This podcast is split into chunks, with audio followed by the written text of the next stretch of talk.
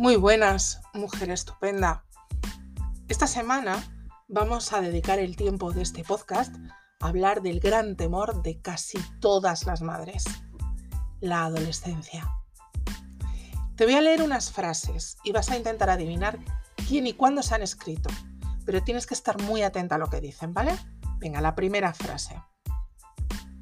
Esta juventud está malograda hasta el fondo del corazón. Los jóvenes son malhechores y ociosos. Jamás serán como la juventud de antes. La juventud de hoy no será capaz de mantener nuestra cultura.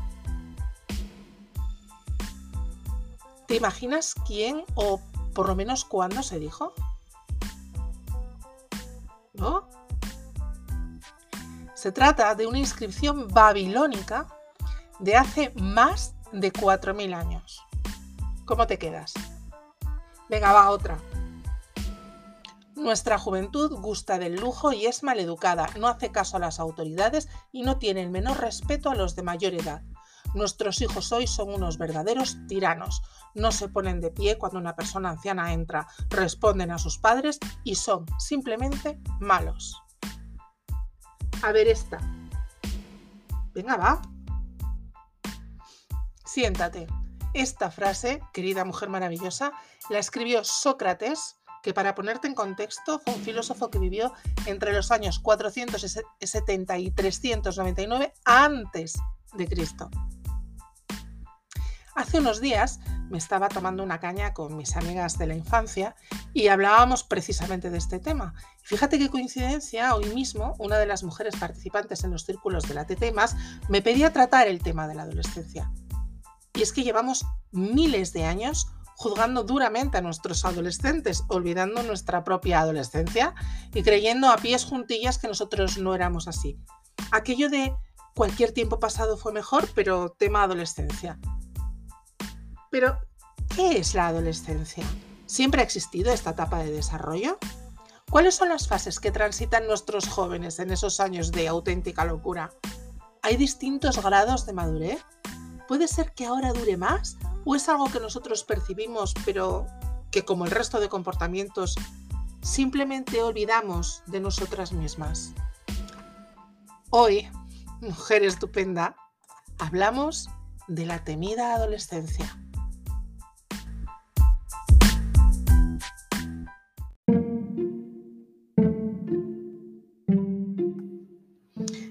Aquí seguimos, mujer estupenda. Vamos a empezar por el principio para no perdernos, ¿vale? ¿Qué es la adolescencia? Bueno, la Organización Mundial de la Salud define la adolescencia como el periodo de crecimiento que se produce después de la niñez y antes de la edad adulta, entre los 10 y los 19 años. Así de vago es el tema. Si afinamos más, podemos decir que se trata de un desarrollo fundamentalmente psicológico y social y que no hay que confundir con pubertad, que es el desarrollo físico y que se encuentra dentro de la adolescencia temprana. Hablaremos después de las fases de la adolescencia. Los angloparlantes lo tienen metido en su propio vocabulario. Teenager es el que tiene los años teen, es decir, de los 13, 13, hasta los 19, 19. Recuerdo a un profesor de sociología en la carrera, allá por el Pleistoceno, que decía que la adolescencia era mm, una etapa del desarrollo relativamente nueva y que, según la sociología de la época, venía marcada por una desincronía entre el físico y la posición que el joven ocupa en la sociedad. Vamos a ver si me explico con esto. Si tienes 15 años, tu cuerpo y tus pulsiones son claramente adultos pero a ojos de tus padres, bueno, de tus padres y del resto de la sociedad, eres menor de edad, no puedes ser independiente, eres todavía un niño o una niña. De esa desincronía entre lo que yo percibo de mí mismo y lo que la sociedad percibe de mí, sale pues una persona llena de emociones súper intensas que no tienen salida. No hay responsabilidades sociales y por lo tanto hay una búsqueda permanente de ese lugar propio en el mundo. Según este profesor, que se llamaba Gerardo Pastor, llegó a ser decano de mi facultad, em, hace tres generaciones, en realidad, esta situación, bueno, pues no, no existía. Él hablaba de tres, creo recordar, porque de esto hace 25 años. Pero bueno, que, que hace unas cuantas generaciones esto no existía. Y que a medida que te retrotraes en la historia se desvanece más. A ver, por ejemplo, en la época de mis padres, de los tuyos también, más o menos, ¿no? Em, en esa época era frecuente que los chavales de 15 años estuvieran ya trabajando y aportaban a la familia con ese trabajo, ¿no? Eh, yo qué sé, mi madre empezó a trabajar en la, fábrica de antibióticos a esa edad, a los 15. Eh, mi padre con 12 ya ejercía de aprendiz en la barbería de, de su padre. Si vamos yendo hacia atrás, pues hace no tanto en perspectiva histórica, los chavales de 16, 17 años se casaban y formaban su propia familia. No había tiempo a la búsqueda de la propia identidad en jornadas de sol a sol en el campo. O si tenías 20 años y llevabas casada cuatro, pues al cuidado de una familia que por lo menos, por lo menos ya tenía dos miembros más, ¿no? Ahora, no sé, pero si esto que decía el señor pastor fuera cierto, Sócrates o yo antes, lo que os leía hace un momento, los babilonios no habrían tenido ganas de escribir quejándose amargamente de lo irrespetuosos que eran los jóvenes de su época, ¿no? Digo, no sé. ¿Realmente no había adolescencia? En el sentido de jóvenes ariscos y taciturnos, ahí alejados de los padres. O, es que simplemente algunos preferían pasar desapercibidos por si, yo qué sé, los cinturones o las zapatillas voladoras. Porque claro, yo me podía permitir el lujo de ponerme un poco arisca o incluso contestar mal en algún momento. Pero mi padre podía permitirse ese lujo. ¿El tuyo? Em, quizás, no sé, ¿eh? pero si pensamos en chavales de 15, 16 años que ya tienen responsabilidades económicas y familiares, a lo mejor esto de la adolescencia solo aplicaba a aquellos que tenían el privilegio de estudiar. Y por eso Sócrates, por ejemplo, en su escuela o en las escuelas anteriores, presocráticas, pues veían chavales en plena ebullición adolescente y no era habitual en el estamos hablando de Grecia, en el esclavo de la misma casa de Sócrates, ¿no? Que ya tenía que trabajar con 10 años. No sé. A ver, que mi cabeza siempre da vueltas, que muchas veces tenemos em, sesgos de clase económicos, históricos, que no, no miramos, no, no valoramos, ¿no? Y yo estoy aquí divagando, que sabes que se me da muy bien, y en realidad a ti lo que te interesa es tu adolescente, no los adolescentes de los griegos. Bueno, vamos a ver, el caso es que el adolescente se siente niño y adulto al mismo tiempo. Pero todos sabemos que no es ni una cosa ni la otra. Está en permanente transición. Pasa de ser niño y depender del mundo adulto para todo a ser joven y comenzar a hacerse cargo de su vida y vuelta otra vez a ser niño. No sé tú cómo lo ves, a mí me parece una locura. Es además una etapa en la que la mayoría de las veces se siente minusvalorado e invalidado por muchos de los, muchos de los adultos de su entorno, que excusan su comportamiento, sus emociones, pues en la locura esta adolescente, y que, sin embargo, esa locura adolescente es fundamental en su desarrollo, porque es en el momento en el que busca su propia identidad, en el que empieza a perfilarse el adulto que será Voy a hablar un poco de salud mental si no te parece, mal, pero es que ya sabes que es el tema principal de este podcast. Al menos es el, tema principal de los últimos meses. Para ello, te voy a pedir que olvides tu rol de madre. Si mis hijas me están escuchando ahora, dirán, consejos que para mí no tengo, pero me parece importante hacer este ejercicio. Eh, Vamos a cerrar los ojos y vamos a recordar esa etapa, tú y yo aquí juntas, de la mano. Pero una cosa, ¿vale? Tienes que recordar esa etapa de verdad, con honestidad. No vale ponernos en plan babilonios o en plan socráticos y pensar que tú en tu época no, porque eso no vale. Tiene, porque en tu época sí. ¿Vale? Entonces, eh, quiero que seas honesta porque no tienes que hablar de esto con nadie y nadie te está mirando ahora mismo. Cierra los ojos y recuérdate a esa edad. Recuerda lo que sentías cada vez que un adulto señalaba tus defectos. Recuerda lo que sentías cada vez que invalidaban tus emociones con la muletilla esa de es que esta adolescencia... ¿Recuerdas llorar en tu cuarto por un castigo que no entendías? ¿Recuerdas sentirte absolutamente incomprendida precisamente por ese llanto? ¿Recuerdas esa rabia ante lo que tú considerabas injusticias?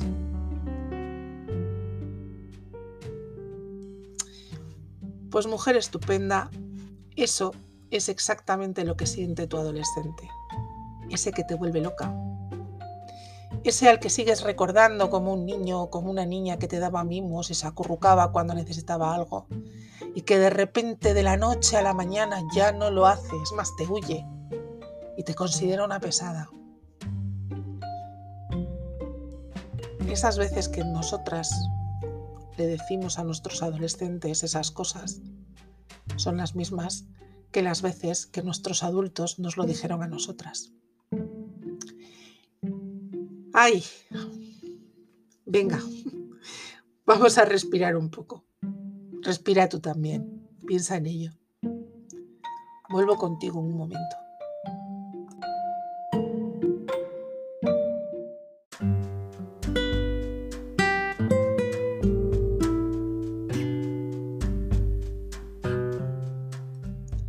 ¿Has respirado, mujer estupenda? Bien, toma aire. Vamos a hablar ahora de las etapas de la adolescencia. Son tres, tres las etapas que podemos ver en, la adolescencia de nuestros hijos, empezando por la adolescencia temprana, que suele coincidir, bueno, es en realidad la pubertad, lo que llamamos pubertad. Esta adolescencia temprana generalmente tiene lugar más o menos entre los 10, 11 años hasta los 13, ¿vale? Esta es la etapa de transición de niños a adolescentes, en la que se comienzan a ver pues, los primeros cambios notorios en el desarrollo de los niños y que van sucediendo de una forma más o menos acelerada. Durante la adolescencia temprana ocurre el famoso estirón puberal. Este estirón de repente de niños que parecían bajitos y en un verano llegaron y ya no superaron. ¿eh? Esto los profesores, sobre todo los profes de primaria, seguro que lo han visto. Eh, los huesos empiezan a crecer de forma muy rápida, además crecen de manera desigual, no van todo al mismo tiempo, y em, aparece esta idea como de adolescente torpe, porque mm, les cuesta más eh, coordinar los movimientos y hay veces que las articulaciones pueden llegar a doler. Eh, en esta etapa además el cuerpo ya ha comenzado a fabricar hormonas sexuales, que son las responsables pues, de otros cambios físicos que se presentan de forma un poquito más progresiva, sin tantos estirones, aunque siempre dependiendo de cada uno. Pues el desarrollo mamario, que comienza con la aparición del voto mamario, la menstruación en el caso de las niñas, y luego, pues en el caso de los niños, eh, hay un aumento en el volumen testicular y, del pene. Para ambos, para niños y niñas, pues hay un momento de cambio de voz eh, que a veces puede traer cuestiones un poco simpáticas y además aparece el vello eh, púbico y el vello debajo de las axilas. Se incorpora, se presenta además un aumento en la sudoración y un cambio en el olor corporal y además la piel se vuelve un poco más grasa y ahí aparecen estos granitos que tanto les preocupan eh, y el acné. Aunque durante esta etapa también comiencen a presentarse algunos cambios psicológicos, pues la mayor parte de estos se presentan simplemente como una consecuencia de todos los cambios físicos por los que está pasando el cuerpo de estos chavales. Se encuentran pasando por una gran transformación que pueden resultarles pues, un poco confusa y la verdad aterradora. Justamente el hecho de pasar por esos cambios hace que los amigos comiencen a tomar mayor importancia al estar viviendo lo mismo que ellos. Por lo que los padres pues empezamos a pasar a un segundo plano y mm, nos empiezan un poco a poner en cuestión su mundo se amplía y lo que hablamos ya no son axiomas. Un poco más adelante aparece la segunda etapa, que es la adolescencia media, más o menos entre los 14 y los 16 años. Ahí el cuerpo pues sigue creciendo, sigue cambiando Por supuesto, cada niño, cada adolescente se desarrolla a su propio ritmo, es muy difícil decir eh, lo que va ocurriendo en cada momento, pero ocurre todo de forma más lenta. La mayoría de los cambios bruscos, que son propios de la pubertad, de esa adolescencia temprana, ya han terminado o están pues, muy avanzados. Ahora es en este punto cuando tiene lugar los eh, cambios a nivel psicológico se desarrolla el pensamiento abstracto, los adolescentes comienzan a pensar en las implicaciones futuras en la medida en la que todos podemos hacerlo, que muchas veces no, ni siquiera siendo adultos, pero bueno, empiezan a, ver un poco más a largo plazo y empiezan a buscar esta identidad propia, empiezan a construir una imagen de sí mismos que es la que pretenden proyectar a los demás. Aquí es normal que se vuelvan pues un poco egocentristas y la relación con nosotros, bueno, pues se complica un poco. Entre sus expectativas y las nuestras, pues terminamos en un mar de dudas y echándonos muchas cosas en cara y perdiendo muchas veces la paciencia. Ellos necesitan pertenecer a un grupo, a un grupo social distinto al de la familia e intentan despegarse de los padres, es lo que necesitan, su independencia. Sin embargo, aunque en esta etapa luchan por esa independencia y esa autonomía, pues es cuando suelen ser más vulnerables y es cuando más debemos vigilarles, aunque sea en la distancia, porque es aquí cuando pueden empezar determinadas, eh, determinados comportamientos como los abusos de sustancias. Entonces, y, los comportamientos un poco temerarios. Entonces, aquí tenemos que vigilarles bastante, aunque nos pongan 7.000 millones de paredes entre ellos y nosotros. Por último está la adolescencia tardía. La adolescencia tardía tiene lugar entre los 17 y los 19 años de edad, aunque dicen que puede extenderse hasta los 21. También hay quien dice que hasta los 23 o incluso hasta los 25, pero no me adelanto. Aquí es cuando finalmente termina, se supone, el desarrollo físico y sexual y se alcanza una maduración más o menos psicológica en la que los adolescentes comienzan a preocuparse de una forma un poco más consciente por su futuro.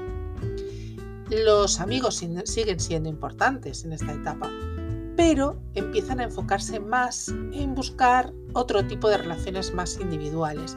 Se alejan un poco de los grupos, son más selectivos en, el momento de elegir sus amistades, en fin, ya no tienen esa necesidad imperiosa de pertenecer a un grupo o de llamar la atención de alguien.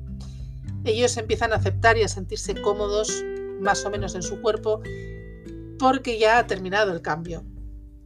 Eh, ha terminado el desarrollo. Y eso también les ayuda un poco a definirse, a definir por completo esa identidad en la que ahora, pues, además incluyen proyectos que ya son reales, ya son metas en la vida. En esta etapa la mayoría de nosotros pues se ha acostumbrado a los cambios de humor de los chavales, se ha acostumbrado a esas conductas propias de la, de la adolescencia y además como están un poco más tranquilos, normalmente volvemos a esa relación eh, a retomar esa relación y a que las eh, cosas con ellos sean un poquito más llevaderas. Esto ya te digo que según comentan está en torno a los 21, pero no hay que perder de vista que la total madurez hormonal y física se alcanza en torno a los 23. Incluso en cuanto al desarrollo cerebral se refiere, concluye en torno a esa edad o quizás un poco más tarde. Eh, la Bernard Trobus, que es una neurocientífica del Reino Unido, eh, dice que la neurociencia ya ha demostrado que el desarrollo cognitivo de los jóvenes continúa hasta bien entrados los 20 años y traza más o menos en torno a los 25 el momento en que la corteza prefrontal y el sistema hormonal están lo suficientemente desarrollados como para poder tomar decisiones adultas, valorando más o menos los pros y los contras y vislumbrando las consecuencias de cada acción. A ver, que hay que reconocer que eso de la independencia es un hito cada vez más difícil de alcanzar. Si no tienes trabajo, pues te conviertes en un eterno estudiante que depende de sus padres. Si no puedes tener una casa, pues seguirás intentando cumplir las normas de una casa que no es la tuya. Y así, mi querida mujer estupenda, es casi imposible llegar a ser adulto. Bueno, si es que eso de ser adultos existe de verdad. Porque yo, la mayoría de las veces, no sé qué narices estoy haciendo. Simplemente improviso.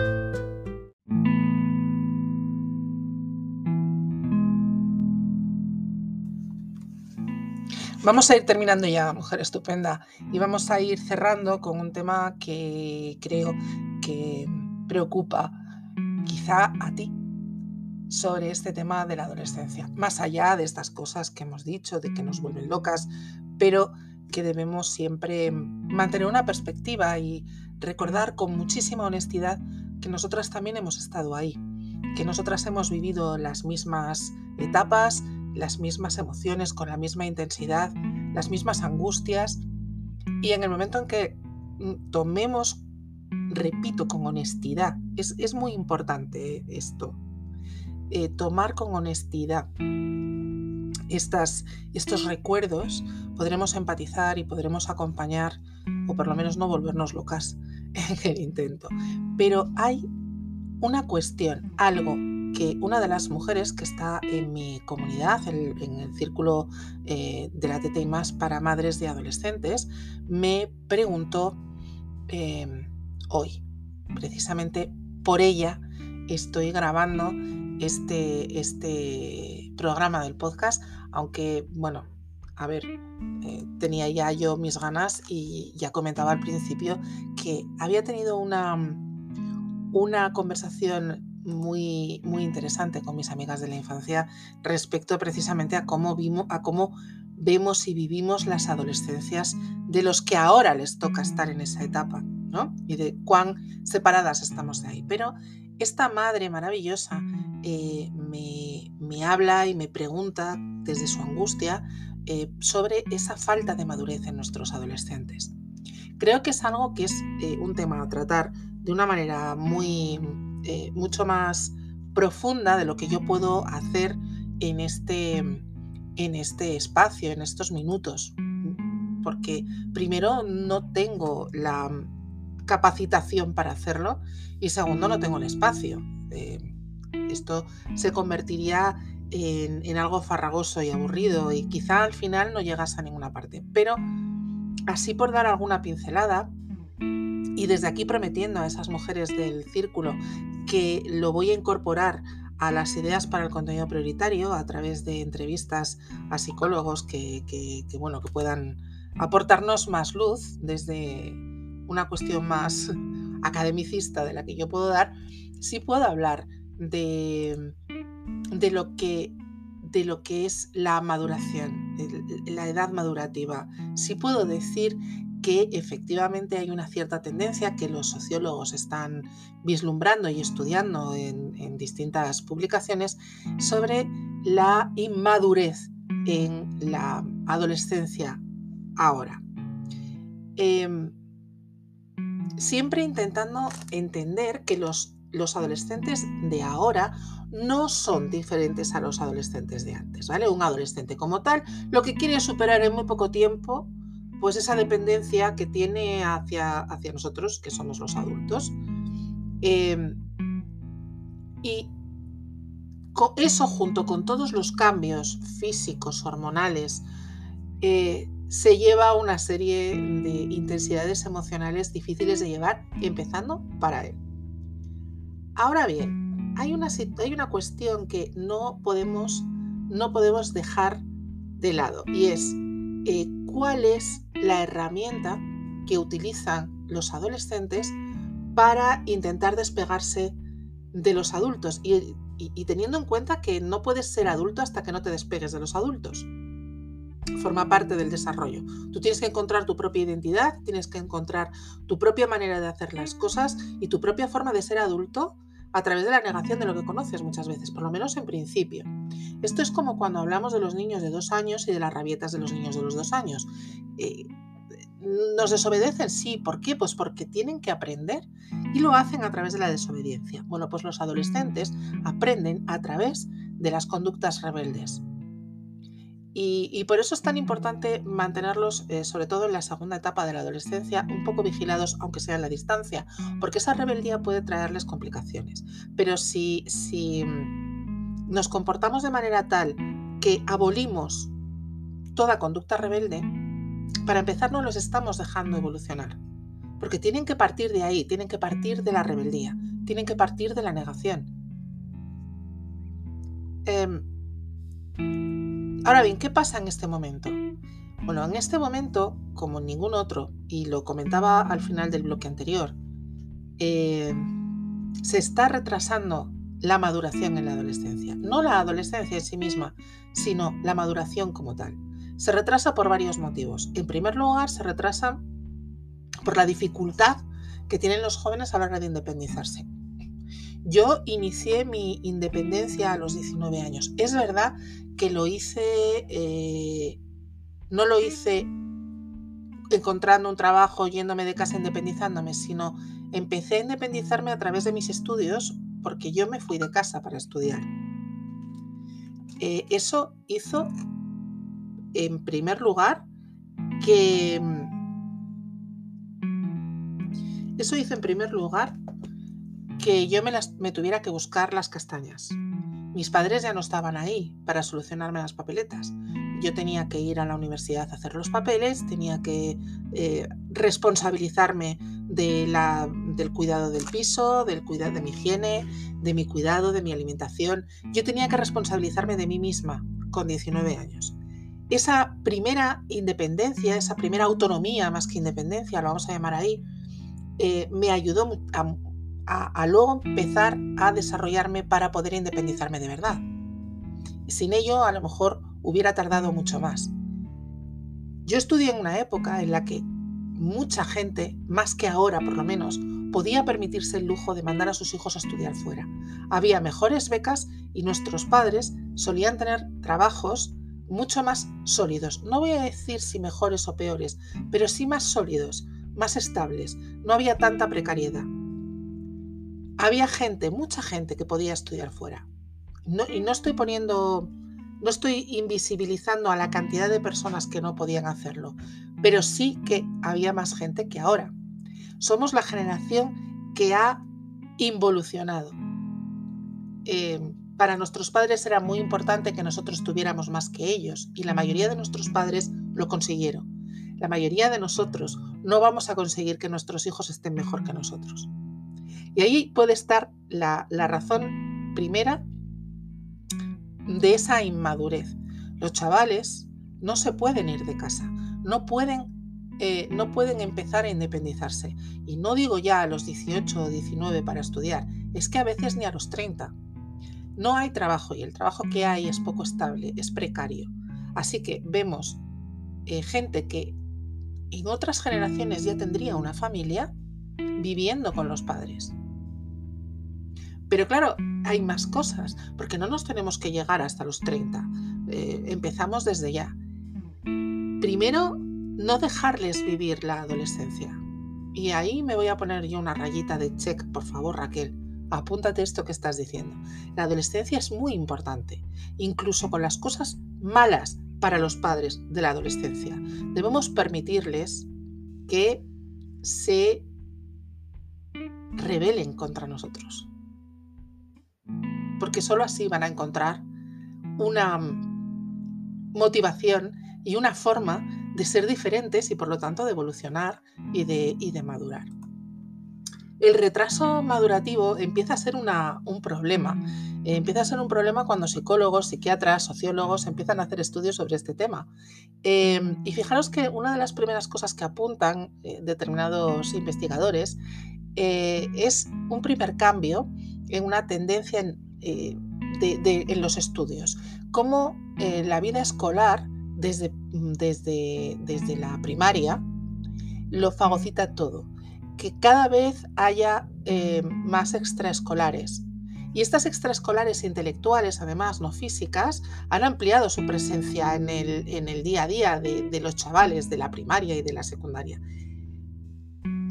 La primera consecuencia es que no no pueden afrontar consecuencias porque no tienen tiempo para hacerlas. Nosotras al final terminamos haciendo todas las cosas de casa porque no le vas a pedir a, un chaval que ha salido de casa a las 8 de la mañana y ha vuelto prácticamente a las 6 y media de la tarde y que se tiene además que hacer una lista interminable de deberes que le van a tener sentado en una mesa hasta las 8 o las 9, que haga algo más. Eso es imposible.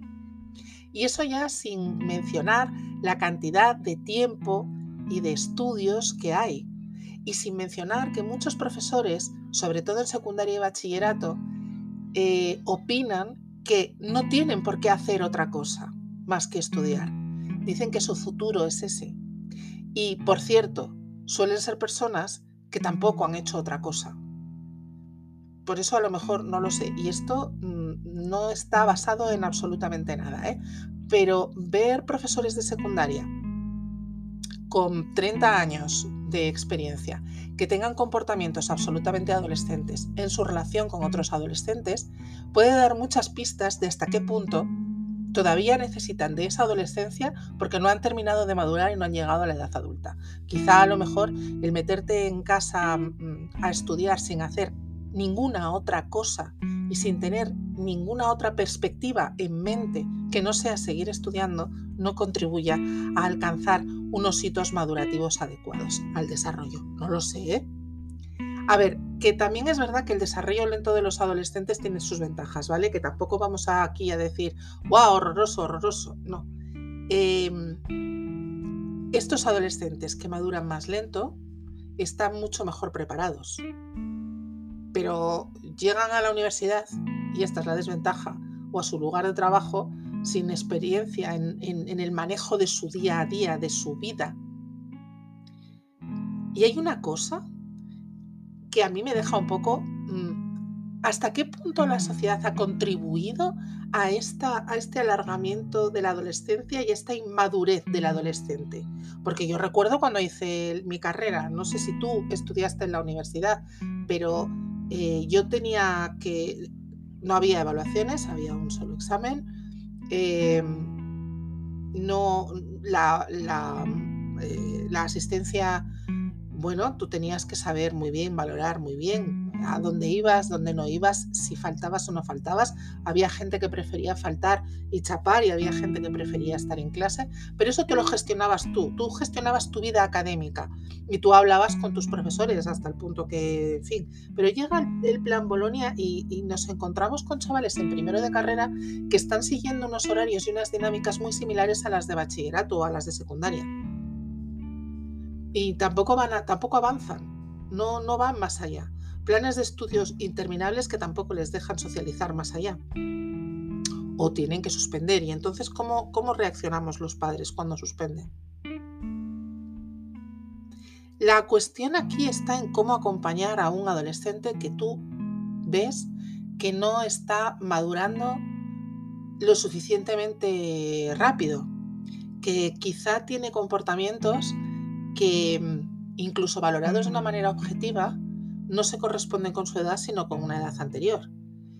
Bueno, a lo mejor lo primero que tienes que pensar es que la adolescencia es como una especie de montaña rusa. Un día eres un niño y el día siguiente eres un adulto plenamente capaz. Lo malo es que al día siguiente vuelves a ser un niño. Y todos estamos un poco acostumbrados, o más que acostumbrados, tenemos una expectativa creada en nuestra cabeza de que todos los desarrollos son lineales, son como aquellas curvas, y tú eres madre y seguro que te acuerdas, las, eh, las curvas de los percentiles, que cuando te daban la muestra de la curva del percentil era una línea absolutamente perfecta y ascendente, mientras que eh, cuando veías los puntos que iba poniendo tu pediatra en esa cartilla, podías llegar a preocuparte porque nunca estaban hacia arriba siempre, sino que eran unos picos que subían y bajaban. Esa expectativa de que el desarrollo es algo continuado y ascendente y que mm, las cosas se desarrollan siempre de una manera lineal nos puede traer problemas en nuestra propia percepción. Eh, cuando piensas que ya has toreado todo lo toreable y que lleva tu hijo o tu hija unos días mm, estupenda, y, que parece que, bueno, se podría independizar mañana porque está súper madura, de repente al día siguiente, en lugar de caer del guindo, vuelve a él. Y de repente vuelves a lidiar con una explosión emocional propia de un niño de 8 años. Pero es que eso es la adolescencia. Ahora bien, si tú, como madre, que conoces más que nadie a tu hijo, ves que ese hijo realmente tiene un desarrollo madurativo que no está ni de coña en la media, entonces primero analiza hasta dónde está la cuestión afectando. Si ves en tus mm, charlas con tu hijo o con tu hija que siempre avanza un poquito más que cuando baja, cuando sube, ha subido un, poquito más y analiza lo que hay a tu alrededor. Si aún así no puede ser, existe la terapia. Existe la terapia y no, no debemos em, pensar que esa terapia es mala, que no podemos, eh, que es mejor que eh, nuestro hijo no vaya a terapia. No, quitemos esa, ese estigma. La despatologización de las cosas eh, no es buena, pero la desestigmación, la a ver, estigma, desestigmatización de las cosas es fundamental. No estigmaticemos las terapias psicológicas porque son sumamente importantes. En una situación normal, ¿cómo podemos acompañar a, los, a los chavales en ese desarrollo? Primero ten en cuenta esto de ser adulto que te dije antes, por favor. ¿Quién es adulto? ¿En qué consiste ser adulto? Porque a lo mejor pensamos que ser adulto consiste en tenerlo todo bajo control y si somos otra vez honestamente sinceras, ni tú ni yo tenemos todo bajo control. La mayor parte de las veces vivimos un poco improvisando.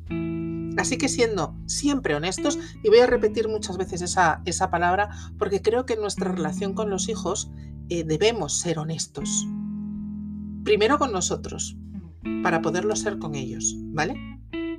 Bueno, lo primero que creo que hay que entender es que los adolescentes no buscan hacernos enfadar intencionadamente. Incluso cuando sí buscan hacernos enfadar, no lo hacen de manera intencionada. No quieren hacernos la guerra, no se trata de una batalla, no es una lucha de poder, no es se te sube a la chepa. Eso, en realidad, no ha sido nunca. Nos han enseñado en la comunicación con nuestros hijos que desde que llora por primera vez según sale de nuestra barriga, ya nos está chantajeando. Y la verdad es que la evidencia dice que no. No es chantaje. Incluso cuando es chantaje es un chantaje necesario. Eh, hay veces que no hacen lo que esperamos. Y eso es porque sencillamente no pueden hacerlo. Porque mm, tienen que alcanzar un nivel de maduración cerebral que aunque está en marcha ese proceso, pues todavía tiene que consolidarse. Tiene que ocurrir algo poco a poco, muy poco a poco, que vaya dando lugar a esa persona con una cierta capacidad de autorregulación y una cierta capacidad de tomar decisiones responsables. Hay que acompañarles en el desarrollo, no luchar contra ellos, porque cuanto más luchemos, más van a luchar ellos. Los adultos, yo creo, ¿eh? que no debemos acercarnos ni desde el miedo ni reaccionando mal cuando el adolescente nos cuestione, porque es que está en ello. Es su obligación como adolescente cuestionarnos. Y cuando nos ponemos a la defensiva, cuando ellos nos cuestionan, eh, ni habilitamos el diálogo, ni construimos un entorno de confianza y de seguridad donde ese adolescente pueda eh, madurar. Acuérdate de la adolescencia, quita lo malo, quita las llantinas, las explosiones emocionales, el exagerado sentido de la justicia, quita, quita esa sensación de incomprensión absoluta, la sensación de que todo el mundo te quería controlar cuando tú ya estabas preparada. ¿Sabes lo que queda ahí cuando quitas todo eso malo? Pues queda que en realidad es una etapa llena de proyectos, llena de descubrimientos, em, llena de conocimiento de uno mismo y de nuestro propio entorno. No le podemos quitar eso a un chaval, porque nuestro rol como adultos tiene que ser justamente el de colaborar para que eso fluya, colaborar para que pase. No, no debemos bloquearlo, ni, ni debemos hacerlo más lento.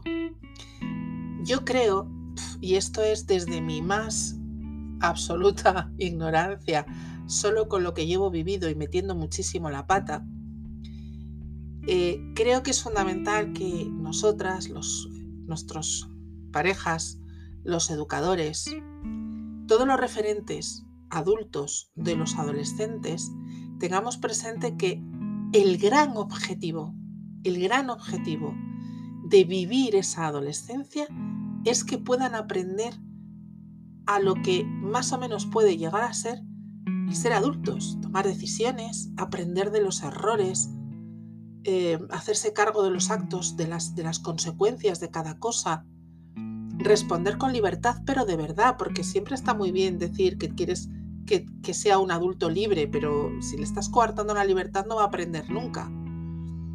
Tienen que funcionar con responsabilidad, tienen que crecer en autonomía. Todo eso forma parte de llegar a ser adultos responsables y sobre todo adultos saludables. Y mi querida mujer estupenda, de esos, de esos hay muy pocos. ¿Y tú qué piensas de esto? ¿Te vuelve loco tu adolescente? Te escucho.